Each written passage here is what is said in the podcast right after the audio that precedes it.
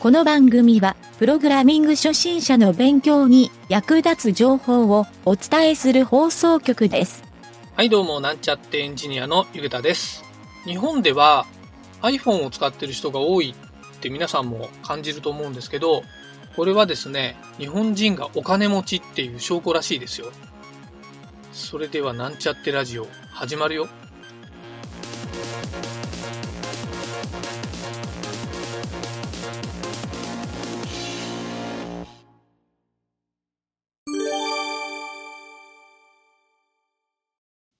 それではプログラミングレッスンの CSS 編に行きたいと思います。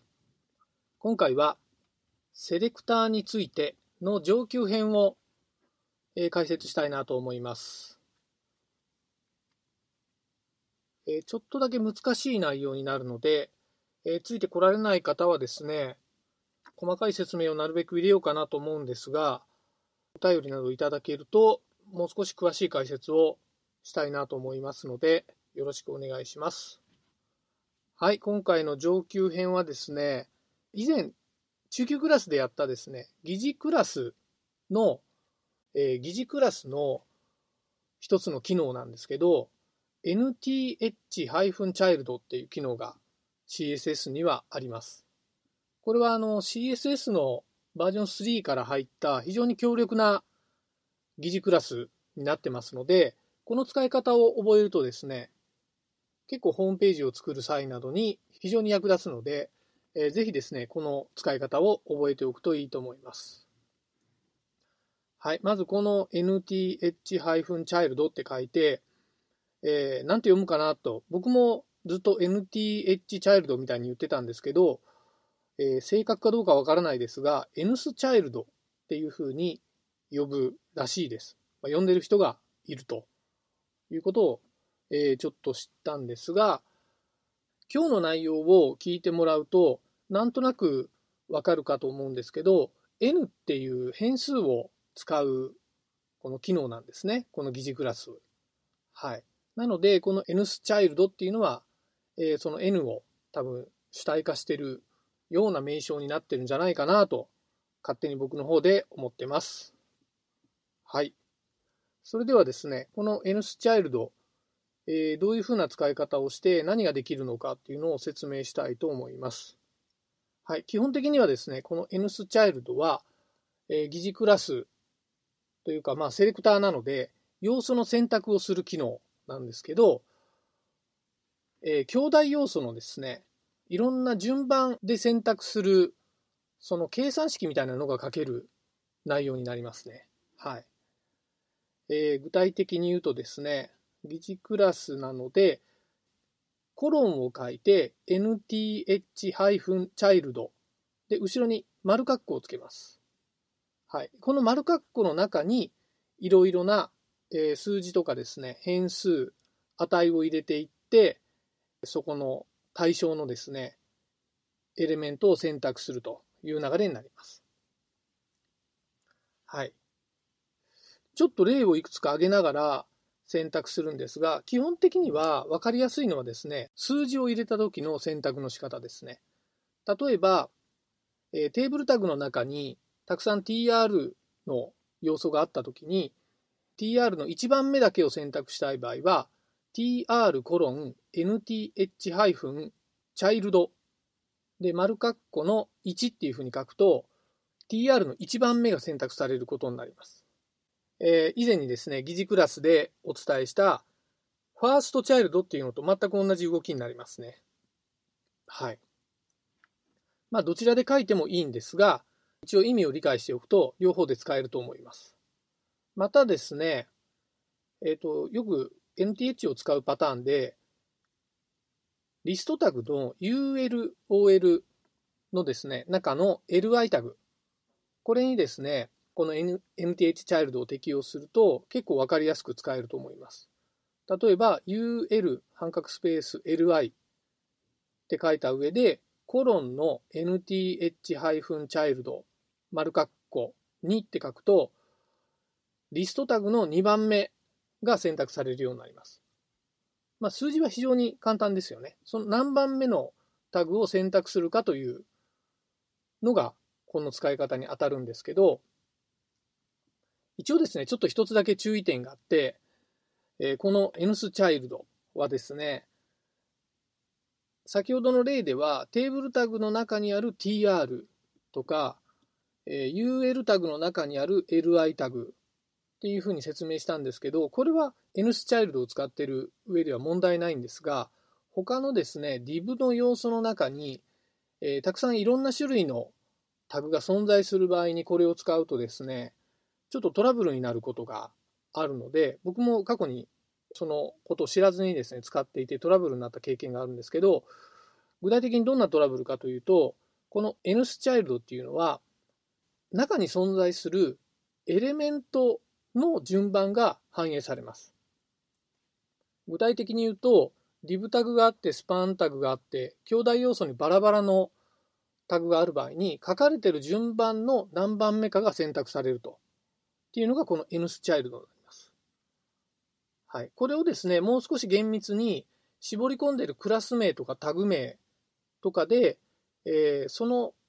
クラス名とかタグ名の何番目かっていう選択の仕方をしたい場合は、N スオブタイプっていう指定の仕方があってですね、これは N スチャイルドと全く同じ使い方ができるので、えー、今回の N スチャイルドを学習しておくだけでいいかなと思います。はい。えー、一応それが注意点なんですが、次にですね、ちょっとステップアップして、えー、この N スチャイルドの括弧の中にですね、計算式を入れるパターンを説明したいと思います。この計算式で使うのがですね、冒頭から話している N 変数っていうのを使って、えー、いろんな順番の選択の仕方ができると。ということをちょっと学習してみたいなと思うんですが、例えばですね、この括弧の中に 2n 数字の2にアルファベットの N ですね。小文字の N になりますが、これを書くと偶数番目の選択がされるようになります。えー、例えば、スタイルが違う背景色をちょっとグレーがかったような背景色にして、えー、ストライプのようなテーブルタグを作り出すこともできるので、非常にですね、ちょっと見た目がいい感じのテーブルタグによくデザイン的にそういうふうに使っているサイトを見かけることがあります。はい。で、この 2n のさらに発展系でですね、2n プラス1っていう書き方があって、これはですね、先ほどの 2n が偶数番目の選択だったんですけど、プラス1を書くと奇数番目の選択になります。はい。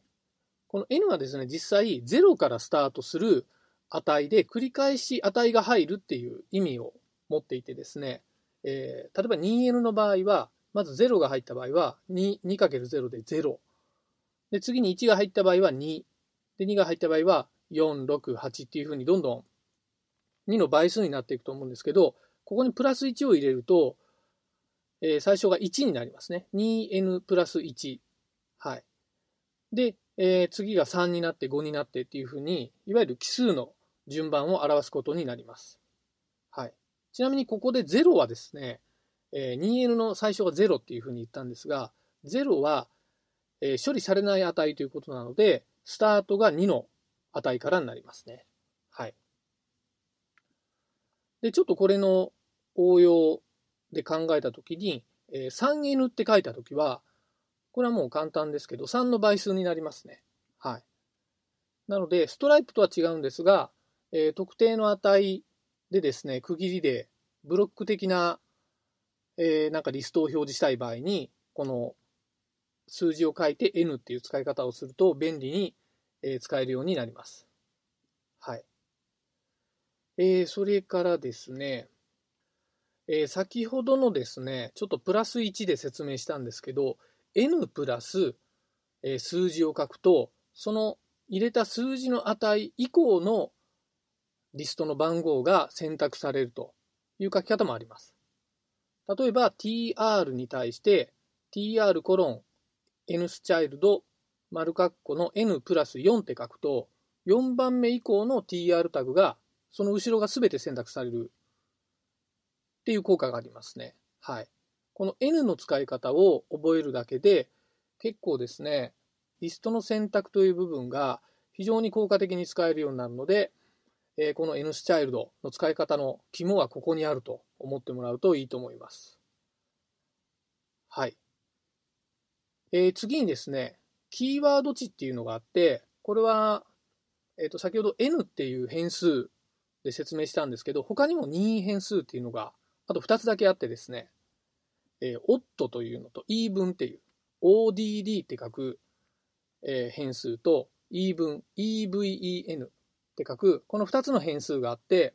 これはですね、それぞれ、オッド変数が奇数番目の選択になります。で、even 変数は偶数番目の選択。先ほど言った 2n と 2n プラス1を、このオッドと even っていうふうに書いても、どちらでも同じ結果になるので、これも覚えておくと便利に使えると思います。はい。えー、以上ですね、セレクターの、これ一応ちょっと難しいかなと思ったんで上級編っていうふうに説明したんですけど、この N スチャイルドっていう疑似クラスは結構強力なセレクターとして使えるので、えー、まあ、初心者の方はですね、ちょっとこの N の使い方で悩んだりすることが多いという話もよく聞くので、ここをしっかり学習しておくのがいいかなと思います。実は今日説明した以外にも、このもっと複雑な使い方もこの N スチャイルドはできる要素を持っていてですね、ぜひもっとこんなことできるかなっていうのを、えー、いろいろですね、ググって自分でいろいろ探索してみるっていうのも学習のポイントになるかなと思いますので、興味がある人はですね、ぜひいろいろと調べて試してもらうといいかなと思います。はい、今回は以上になります。